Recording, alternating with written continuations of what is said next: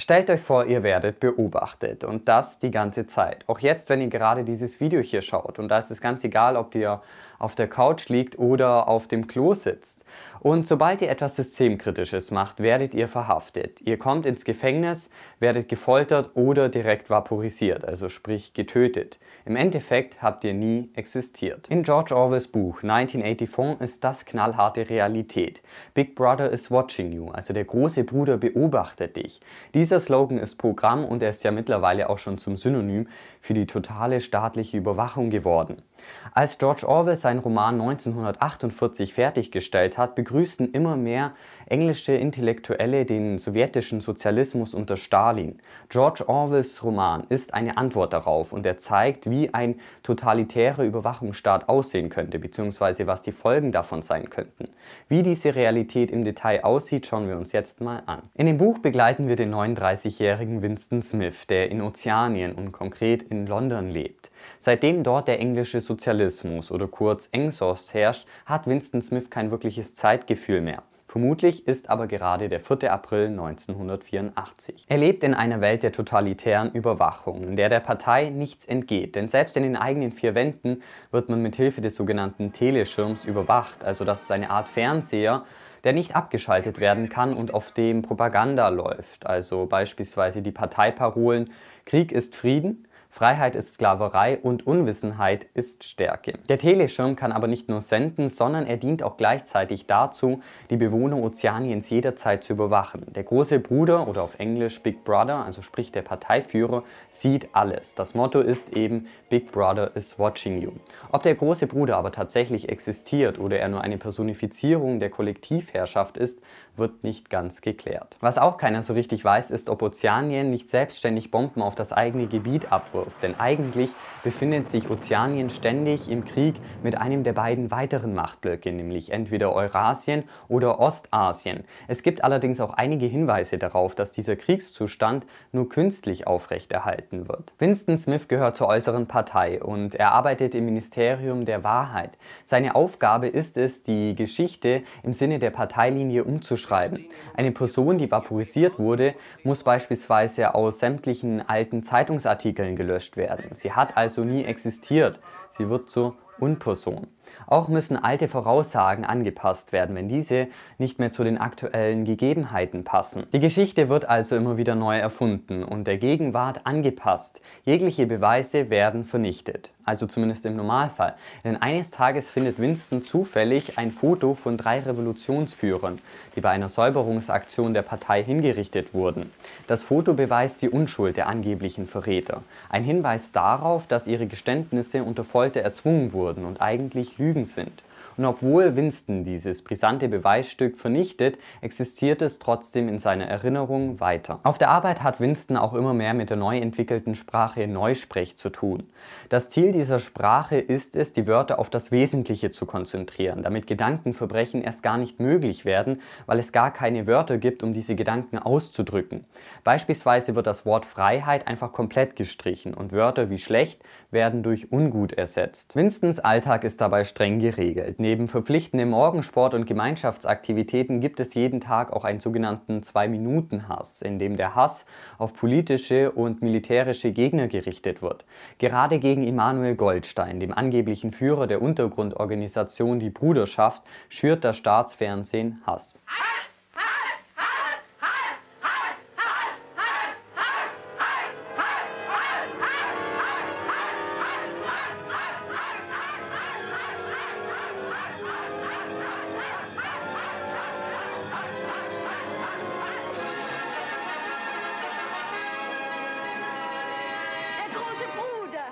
Emanuel Goldstein ist ehemaliges Parteimitglied und soll die Seiten gewechselt haben. In seinem Buch mit dem Titel Die Theorie und Praxis des oligarchischen Kollektivismus, was oft auch einfach nur als das Buch bezeichnet wird, soll er seine Thesen niedergeschrieben haben. Ob Emanuel Goldstein und die Bruderschaft aber tatsächlich existieren oder ob sie nur als Feindbild von der Partei erschaffen wurden, bleibt offen. Wie austauschbar dieser Hass ist, zeigt sich während des sogenannten Hasswoche, in der der Redner plötzlich den Gegner austauscht.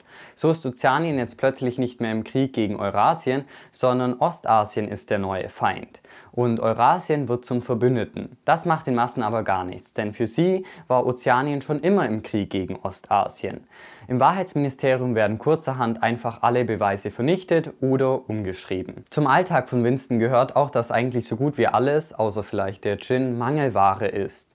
Das Ministerium für Überfülle rationiert beispielsweise, wie viel Schokolade jeder pro Woche bekommt. Und auch solche Alltagsgegenstände wie Rasierklingen lassen sich beispielsweise fast nicht auftreiben.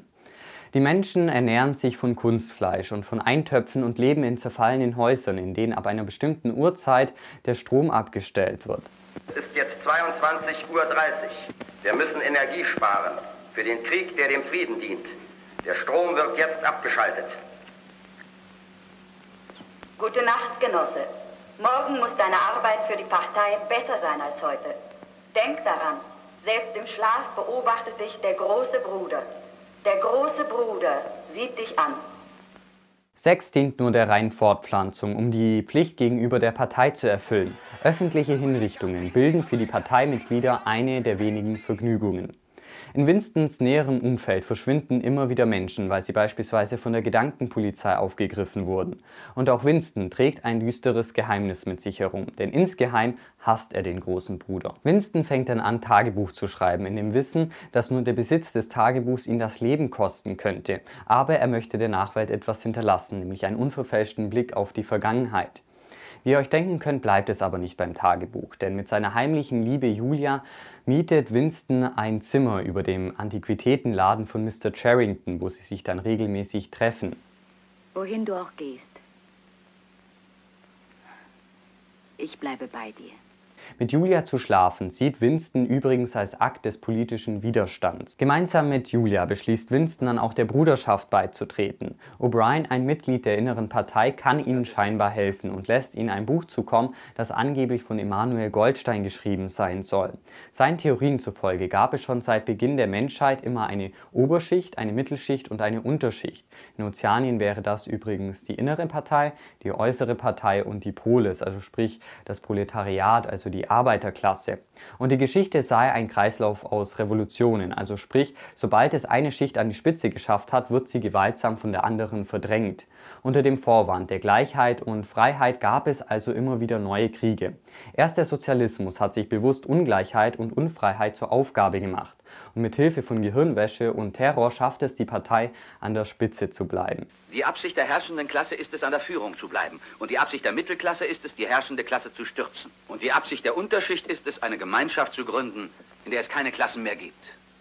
Aber der große Bruder hat die innere Partei so organisiert, dass keine Gefahr für die führende Oberschicht besteht. Winstons einzige Hoffnung liegt bei den Polis, immerhin 85 Prozent der Gesamtbevölkerung.